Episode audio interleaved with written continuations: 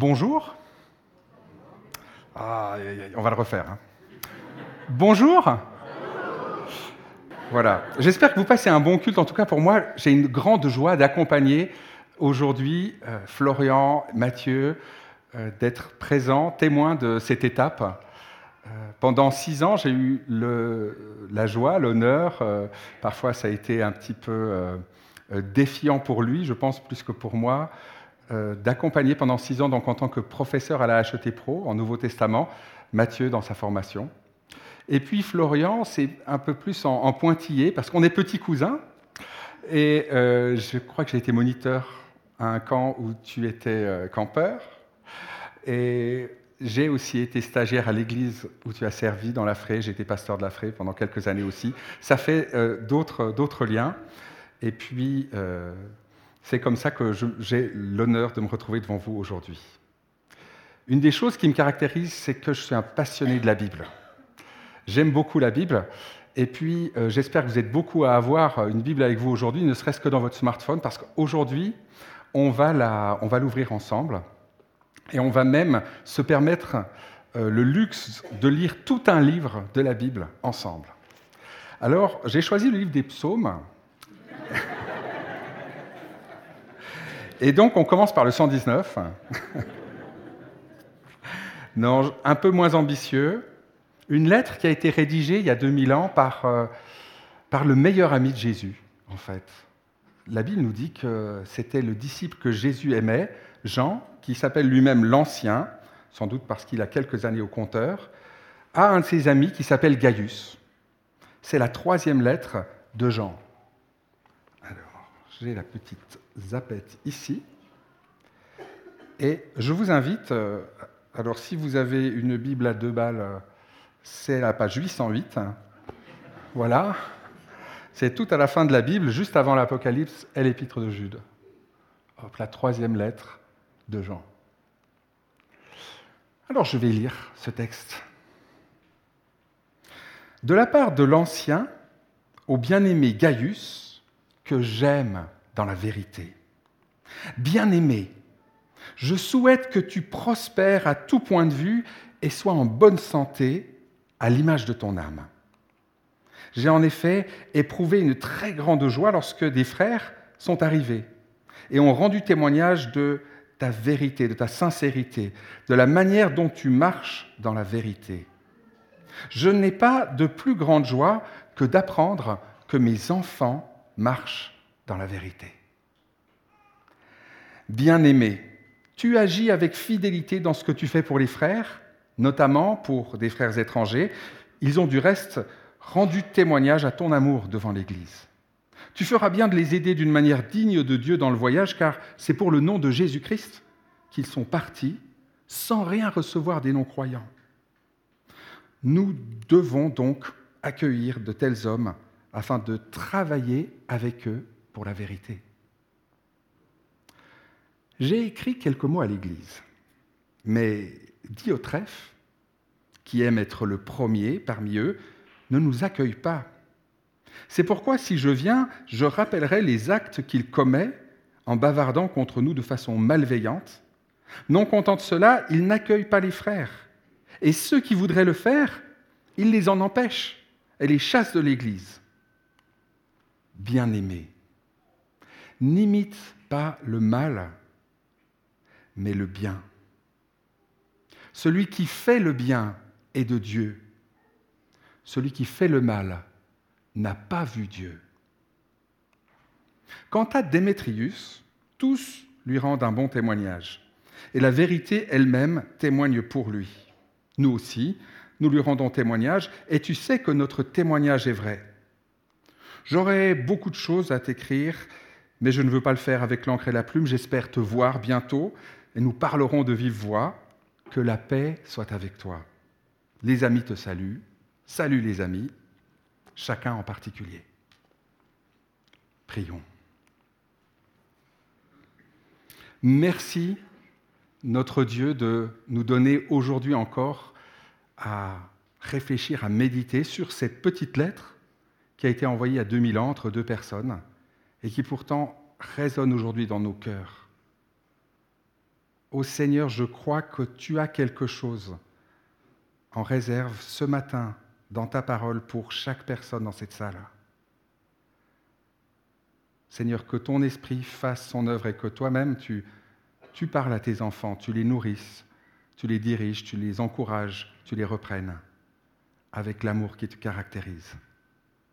Amen. Alors de quoi parle ce petit billet, cette lettre qui devait tenir sur une feuille de papyrus? Il y a une phrase qui revient à plusieurs reprises qui m'a frappé, c'est marcher dans la vérité. Alors, qu'est-ce que ça veut dire ce truc? Marcher, dans... marcher, on connaît. Marcher. Marcher dans la forêt, euh, marcher pour aller au boulot. La vérité, on connaît. C'est euh, quand on a fait juste euh, à l'exercice de maths, c'est vrai, c'est bon, c'est correct. Mais les deux ensemble, marcher dans la vérité. Prenez juste une seconde, essayez de vous imaginer qu'est-ce que ça veut dire marcher dans la vérité. Marcher dans la vérité, peut-être commençons par la deuxième partie, vérité. Vérité, on, a l'habitude aujourd'hui, euh, la vérité est un peu relative, euh, chacun a sa vérité, mais pour Jean, la vérité, c'est vraiment un truc très important. C'est tellement important qu'il va jusqu'à dire que euh, la vérité elle-même témoigne en faveur de quelqu'un. C'est presque comme si c'était une personne, la vérité pour Jean. La vérité pour Jean, c'est tout ce qui est bon, bien, vrai. Ça, c'est la vérité. Ce qui est authentique, ce qui n'est de, pas mélangé, ce qui n'est pas fake. Et on se rappelle aussi que Jésus lui-même a dit, la vérité, c'est moi. Je suis la vérité. On est au-delà d'avoir raison. La vérité pour Jean, c'est pas j'ai raison, euh, tu as tort.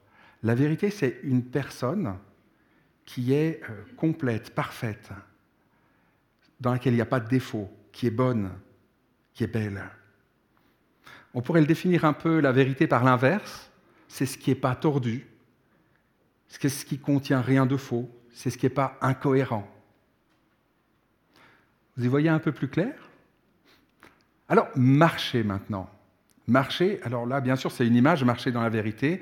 Il n'y a pas un bâtiment, euh, la vérité, comme l'arsenal où on va marcher, ce n'est pas ça l'idée. C'est une image. Et dans toute la Bible et même dans beaucoup de cultures, marcher, la marche, c'est cette, euh, cette image de se comporter, la façon d'agir, les choix que je fais pour agir. Alors, marcher, c'est une manière de vivre, une façon d'agir.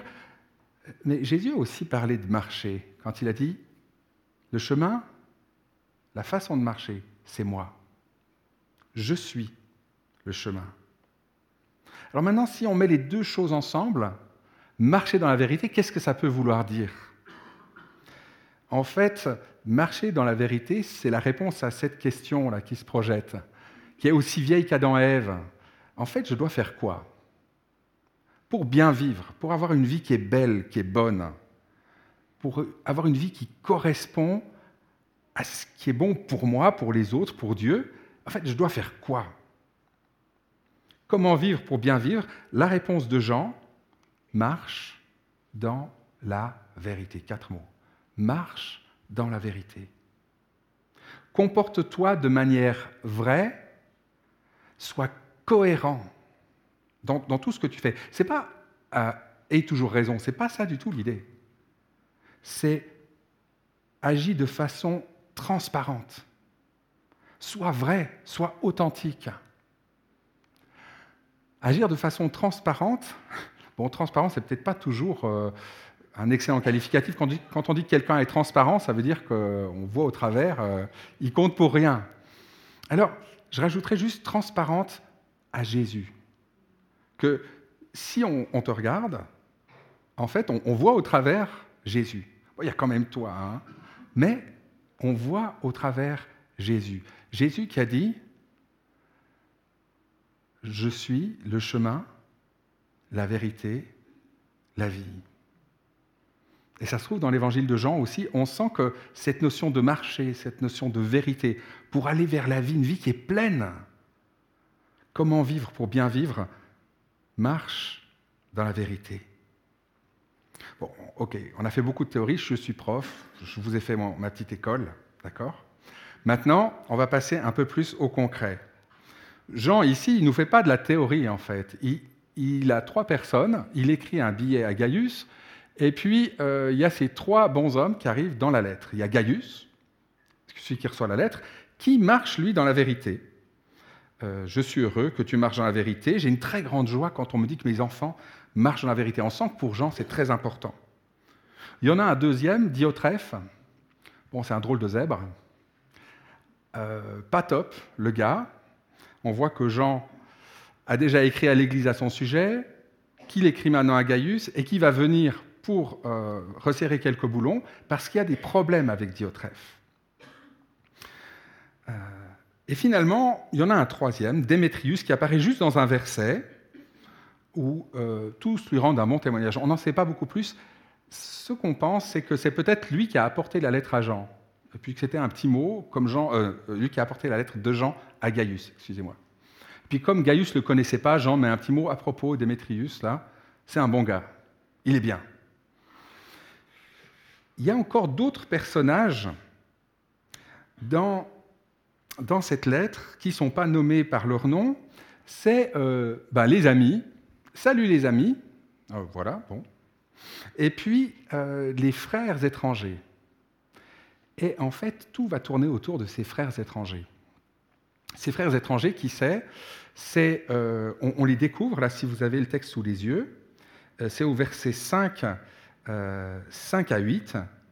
C'est des personnes qui ont tout laissé pour servir Jésus. Ils ont tout mis de côté et ils n'ont rien accepté de recevoir pour euh, partir à l'étranger, là où ils n'étaient pas chez eux. Ils ont quitté l'endroit où ils étaient chez eux par appel de Dieu pour servir Dieu. Et puis tout à coup, ils se trouvent dans euh, la dépendance. Parce que c'est clair qu'à l'époque, euh, quand euh, on partait à l'étranger, ben, on marchait comme ça. Euh, les routes n'étaient pas aussi sûres qu'aujourd'hui. Il y avait des brigands, des maladies, des bêtes sauvages. Euh, il n'y a pas toujours des hôtels pour accueillir les voyageurs. Il fallait dormir chez l'habitant. Et puis, il y a aussi le problème de l'argent. Comment on fait pour financer tout ça? On vit de la mendicité ou de l'aide des églises chez qui on va. Et cette lettre tourne autour de l'hospitalité. Gaius, quand il voit des missionnaires qui arrivent, il les accueille chez lui il les aide. Il leur donne même de l'argent.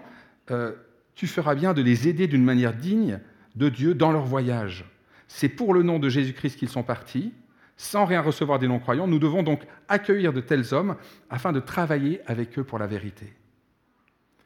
Et Diotrephe, de son côté, l'autre bonhomme, lui, il veut rien avoir à faire avec ces missionnaires. Lui, il est bien dans sa petite tour, dans sa petite église qui contrôle à 100%. Alors maintenant, j'aimerais vous proposer un petit raccourci, vous allez comprendre dans quelques minutes pourquoi. Plusieurs, euh, plusieurs chercheurs euh, de la Bible pensent que Démétrius, le troisième bonhomme, est un de ses frères étrangers. Honnêtement, on ne le sait pas. Mais c'est possible que si c'est lui qui a amené la lettre à Gaius de la part de Jean, qui s'est déplacé avec cette lettre, c'est possible que, comme on sait que Gaius accueillait des frères étrangers, Démétrius soit un frère étranger. Et pour pour cette prédication, je vous proposerai de faire ce petit raccourci, de dire que Démétrius fait partie de ses frères étrangers. Vous allez comprendre dans quelques instants pourquoi. Pour bien comprendre maintenant ce dont parle Jean dans sa lettre, je vais avoir besoin d'un petit coup de main. Alors, est-ce qu'au hasard, trois personnes pourraient venir m'aider? Par exemple, Anne-Catherine? Est-ce que, est que Florian Ah, Florian Tiens, Mathieu ah, Vous êtes là aujourd'hui Formidable, on les applaudit.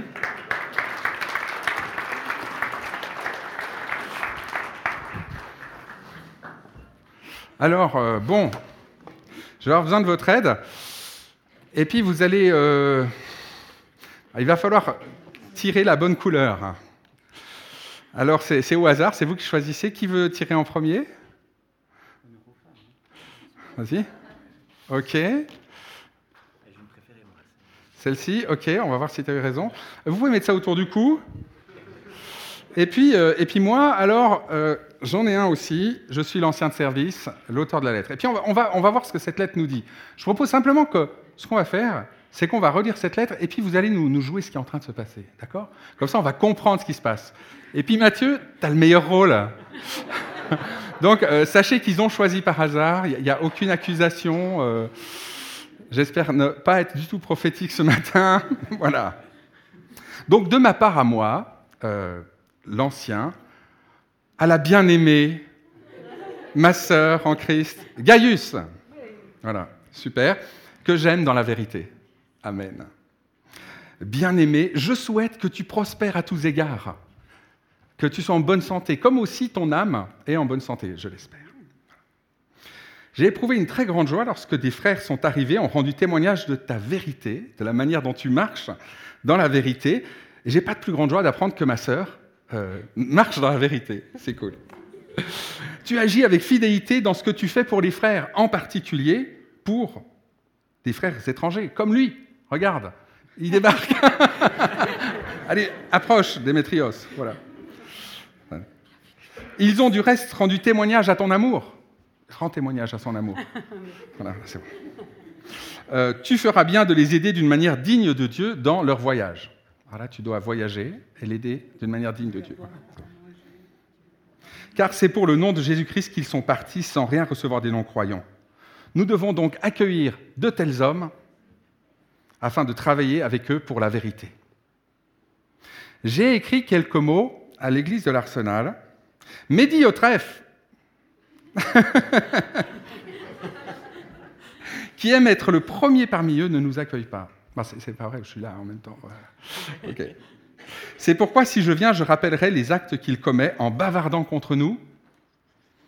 D'accord, merci. de façon malveillante. Non content de cela, il n'accueille pas les frères. D'accord Et ceux qui voudraient le faire, il les empêche. Vas-y, essaye de le faire, tiens. Et les chasse de l'Église. Bien-aimé Gaius, n'imite pas le mal, mais le bien. Celui qui fait le bien est de Dieu. Celui qui fait le mal n'a pas vu Dieu. Quant à Démétrius, mon gars Démétrius, tous lui rendent un bon témoignage et la vérité elle-même témoigne pour lui. Nous aussi, nous lui rendons témoignage et tu sais que notre témoignage est vrai. J'aurais encore beaucoup de choses à vous dire, mais je ne vais pas le faire maintenant. J'espère vous voir très bientôt à l'apéro. Et nous parlerons de vive voix. Que la paix soit avec vous tous. Saluez chacun, donc, hein, chacun des amis, euh, chacun en particulier. Merci beaucoup.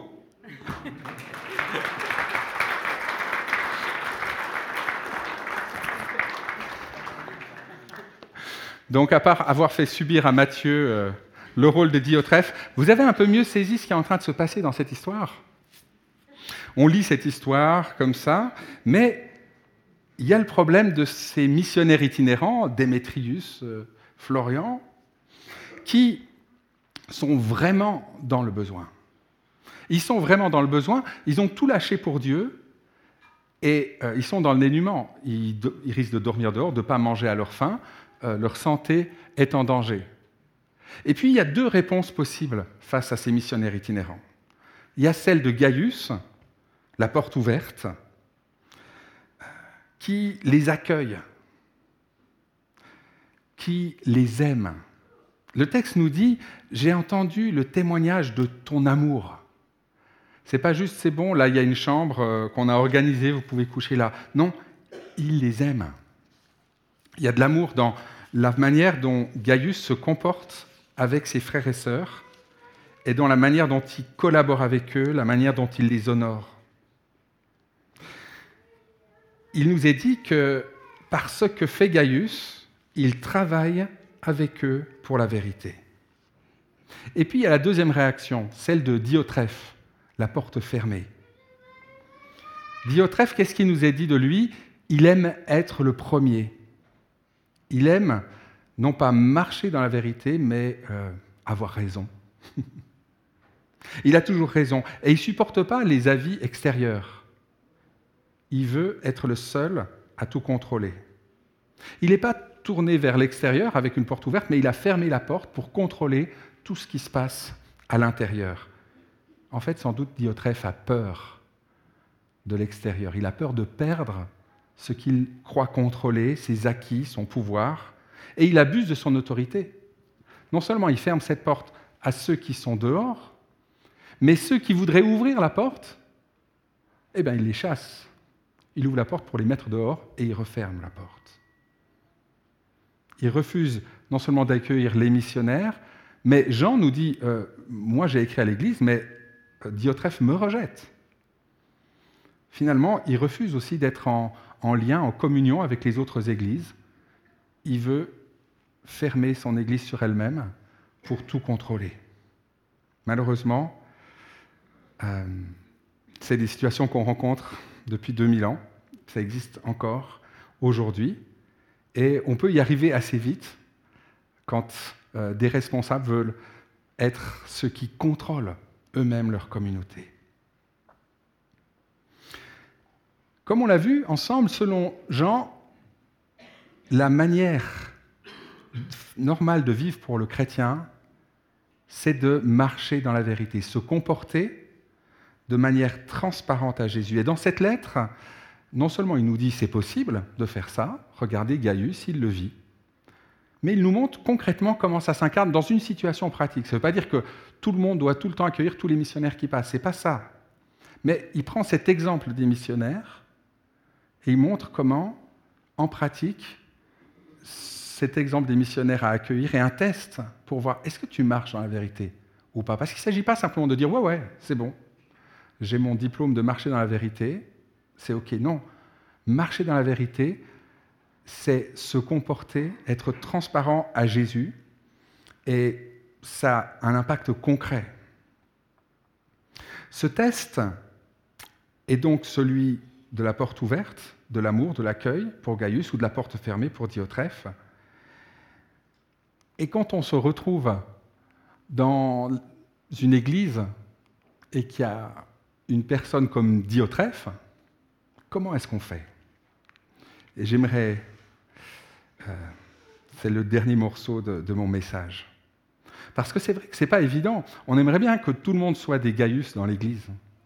Mais il arrive, et c'est pas du tout ce que je pense pour euh, euh, Florian et Mathieu et, Anne-Catherine et Maude, enfin voilà, des responsables et autres.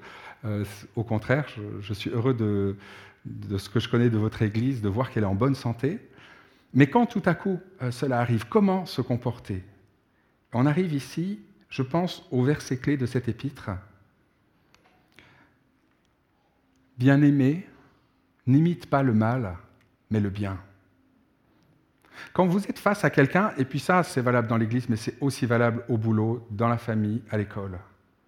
Quand vous êtes face à quelqu'un qui vous confronte, qui vous opprime, dont vous êtes la victime, la réaction normale, c'est simplement de faire un effet miroir, d'imiter, d'avoir ce même comportement envers cette personne. Tu me fais du mal, je te fais du mal. Ou tu m'ignores, je t'ignore. Tu me méprises, je te méprise. Mais que dit Jean? Il dit attention Gaius. L'imitation, c'est un piège. N'imite pas le mal que Diotrephe est en train de faire. Ne commence pas, toi, à l'exclure, parce que lui exclut les autres. Ne commence pas par euh, le, le, chasser ou te mettre au-dessus de lui, parce que toi, tu as compris, parce que tu es le pote à Jean l'apôtre, puis Jean, c'est quand même le meilleur ami de Jésus, et puis on va t'écraser. N'imite pas le mal, mais le bien. Rendre le bien pour le mal, c'est cela marcher dans la vérité. Et regardez les phrases qui suivent. Celui qui fait le bien est de Dieu, celui qui fait le mal n'a pas vu Dieu. C'est intéressant que ce n'est pas celui qui, fait le mal euh, n'est pas de Dieu, comme si c'était exactement la même chose. Non. Celui qui fait le bien, il appartient à Dieu, à sa famille. Il fait partie de cette famille de Dieu. Il est de Dieu. Mais celui qui fait le mal, ce qui lui manque, c'est non seulement de ne pas être de la famille de Dieu, mais de ne pas avoir vu Dieu. Qu'est-ce que ça peut vouloir dire? Euh, Parce que voir Dieu, c'est quand même balèze. Qu'est-ce que ça peut vouloir dire? Celui qui fait le mal n'a pas vu Dieu. En fait, on disait, et la Bible le dit dans l'Ancien Testament, celui qui voit Dieu, on ne peut pas voir Dieu et vivre. Et en fait, à un moment dans l'histoire, on a pu voir Dieu. C'est Jésus. C'est ce petit bébé. C'est cet homme simple qui a marché, ce missionnaire itinérant, qui n'avait pas d'argent, qui a été accueilli. C'est cet homme qui, plutôt que de choisir la puissance dans ce pays, alors qu'on le faisait roi, hein, il a été accueilli comme un roi. Au lieu de choisir de faire un coup d'État, il avait la foule avec lui, il a choisi de donner sa vie. Il n'a pas choisi d'imiter le pouvoir qu'il avait en face de lui, bien qu'il ait pu euh, appeler un pouvoir de douze légions d'anges, il a choisi de se donner, de faire le bien. Si tu veux voir Dieu, regarde Jésus. Si tu veux voir la gloire de Dieu qui se manifeste, regarde la croix de Jésus, de Dieu qui se donne. Voir Dieu, c'est Jésus parmi nous, qui se donne lui-même, qui meurt pour libérer ses ennemis. Voir Dieu, c'est réaliser que Dieu n'est pas un diotreff au carré puissant qui contrôle tout, qui veut établir son emprise, mais que Dieu est avec ces faibles qui traînent sur la route. Dieu en Jésus, c'est l'exemple ultime du bien. Si toi tu veux marcher dans la vérité, ne cherche pas à avoir raison, mais aime comme Jésus a aimé. Sois transparent à Jésus dans toutes tes actions. Aimer, ça ne veut pas dire laisser Diotrephe faire ce qu'il veut. Jean le montre bien dans sa lettre, il intervient, il a écrit des lettres, il écrit à Gaius, il va venir, il y a un cadre à mettre, mais pas de la même manière que Diotrephe. Alors le message de cette lettre nous parle de Jésus, qui est cet exemple de celui qui aime et qui se donne dans sa mort, mais aussi dans sa résurrection. Le message de cette lettre s'adresse à nous tous, à tous les croyants, mais j'aimerais, pour terminer, dire un mot particulier à Florian et Mathieu. Euh, Florent et Mathieu, vous avez été reconnus comme, euh, vous allez être consacrés, mais reconnus comme responsables dans cette communauté. Et je suis super content. Ça me fait très plaisir. Je suis très euh, fier de vous voir ici aujourd'hui. Aujourd'hui, cette communauté vous dit qu'elle vous fait confiance pour l'aider à marcher dans la vérité. Il y a bien des manières d'aider une communauté à marcher dans la vérité. Il y en a beaucoup qui sont bonnes, mais il y a aussi certaines manières qui ne sont pas bonnes. Ne vous laissez pas, comme dit Autref, guider par la peur. Ne vous laissez pas guider par votre envie d'avoir raison. Ne vous laissez pas guider par votre besoin de contrôle. Mais soyez les premiers dans cette communauté à marcher dans la vérité, à agir de manière transparente à Jésus.